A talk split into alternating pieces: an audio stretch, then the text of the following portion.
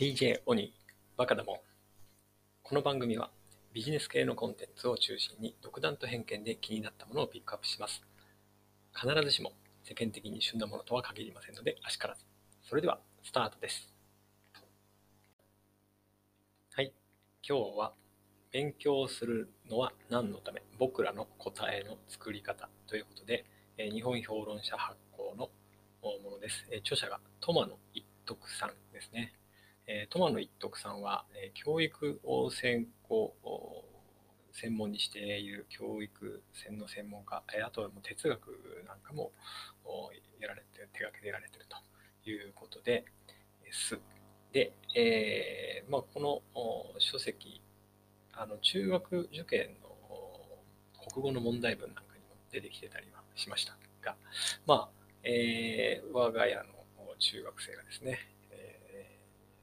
まあ、反抗期というか自立期というか、えー、まあ、今非常に思い悩んでいるところの、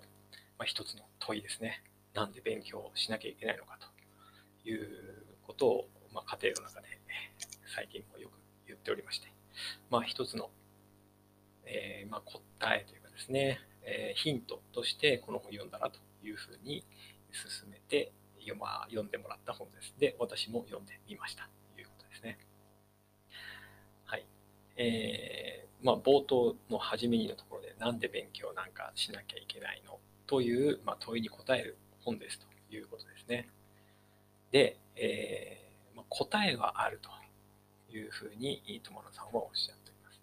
で、この答えっていうのは、えー、例えば学校の問題で出されるような鎌倉幕府を作ったのは誰かとか、水の元素記号は何かとか、2の平方根は何かといったような、え、決まった正解があるものではないと。その正解というよりも納得解を求めるような問題だということです。絶対に正しい答えというより、なるほど、確かにこう考えればすっきりするなという納得を求めるような問題ではないかというふうに定義しています。で、えー、こう実はこうした正解のない、でも何らかの答えが欲しい問題の数々をとにかくひたすら考え続けてきた人たちが哲学者と呼ばれる人たちですと。いうことで、えー、この本の中では、え、哲学にも触れられています、え、ソクラテスが出てきたり、ニーチェが出てきたり。ただ、とは言っても、えまあ、難しい難しい哲学というよりかは、あ実際の自分たちの生活とかですね、えーに結びついた形で、え取り上げられているので、えそのあたりも非常にとりとっつきやすい哲学の取り上げ方。をされてるなというふうに思います。はい、で本書の構成なんですけれども第1章が一般化の罠と問い方のマジックとなっております。はい、で、えー、第2章ここがまあこの本のメインのところかなと思いますけれども、なんで勉強しなきゃいけないのというふうな章になっています。そして第3章がもう一歩進んで、なんでじゃあ学校に行かなきゃいけないのというふうなところです。で、第4章、いじめはなくせるの第5章、これから学校はどうなるの？で、後書きというふうになっています。で、えー、今日、まあ、主に取り上げたいのは、なんで勉強しなきゃいけないの？という部分です。で、えー、少しだけなんで学校に行かなきゃいけないの？というところにも触れたいなと思います。はい。で、えー、まあ、さっき申し上げた通り、唯一共通の正解というものが、このどうして勉強しなきゃいけない。なんで勉強なんかしなきゃいけないの？というところに、えー、共通の唯一の正解があるわけではないというふうに言っています。とにかく納得解を見つけようというふうな話です。答えというのは一つじゃないということですね。はい、とにかく自分にとっての、まあ、答えを見つけることが大事だ。絶対的な正解ではなく、自分にとっての正解を見つけることということですね。はい、自分にとっての正解っていうのは、まあ、その生き方かなと思います。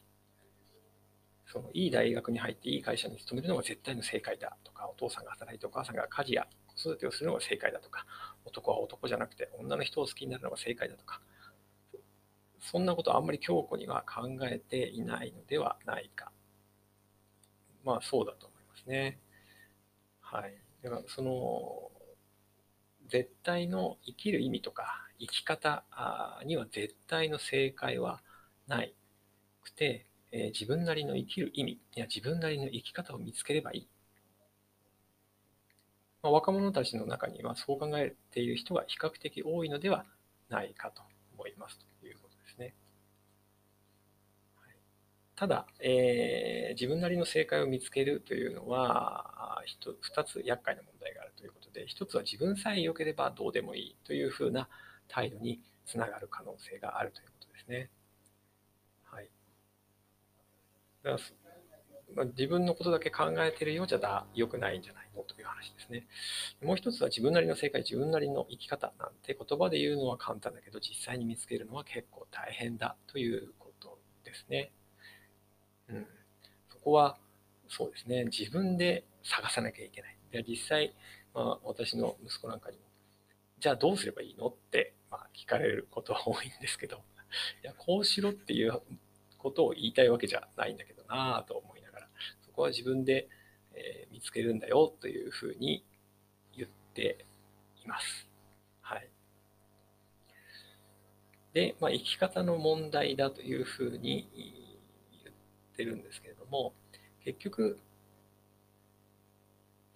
その、なんでしょうね。まあ、唯一の答え、共通する答えがあるとすればというふうに若干、まあ、矛盾をはらむようなあ書き方なんですけども、まあ、読んでみると別に矛盾は感じないですね。結局、共通する答えがあるとしたらそれは何かというと、それは自由になるためということですね。勉強するのは最も根本的には自由になるためということですね。ここで言う自由というのは生きたいように生きられるということです。もうちょっと言うと、できるだけ納得して、さらにできるなら満足して生きたいように生きられているという実感を感じて生きることができる。これが自由なんではないかということですね。はい。でこれはやっぱり人に与えられてるものじゃない。やっぱり自分で、えー、考えて、な、その自分だったら何がしたいのか、そしてなどどの程度ならが満足できるのかっていうのを自分で考えてそれを、ま、自分なりに目標達成するというかですね、えー、自分なりの道を切り開くっていうことなんじゃないかなと思います。でそのためにはまあ勉強してその力をつけるということが必要ですよねというふうな話です。はい、でそのために、まあ、そこの第3章のところにもつながるんですけれども学校っていうのがあるんじゃないかというふうな話ですね。えー、まあ、学校で、まあ、主にやらされるのは、まあ、受験勉強とかもそうだと思うんですけれども、えーまあ、要は答えを求めることとかですね、まあ、あとはその自分が好きじゃない勉強みたいなものなんかも取り組まなきゃいけないと。いうところが、まあ、なかなかあ子どもたち学生の腑に落ちないところではないああるんじゃないかなというふうに思います。で、えー、まあ、ただここでも著者が言ってるのは社会で必要な知識の大半を私たちは実は学校で学んでいるのだということを言っています。あの直接的に役立つ知識が本当に学校で教わ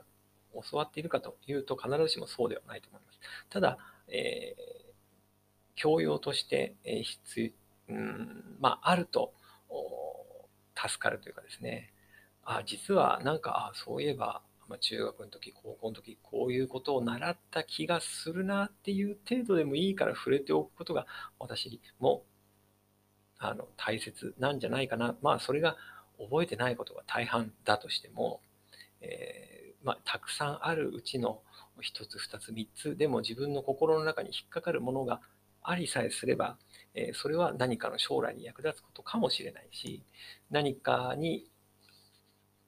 目直面した時にそういえばというふうに思い出せる引き出しが一つでもあることというのはとても大事かなと思います。そして、えここでもう取り触れられているのが学力というのはとどのつまりは学ぶ力結局その勉強知識をあの上なんていうのかな知識を知識として、えー、自分に蓄えるというだけじゃなくてそこの至るプロセスをこう学ぶ考える力っていうのを学校では学んでるんじゃないかなというふうに私も思います。はい。いかがでしたでしょうか？まあ、この本は、あまあ、子供たちにも読んで、えー、もらえるといいなと思うと同時に、えー、まあ、保護者だったり、どうなんでしょう、まあ、学校の先生とか、まあ、塾の先生はわかんないですけど、あの、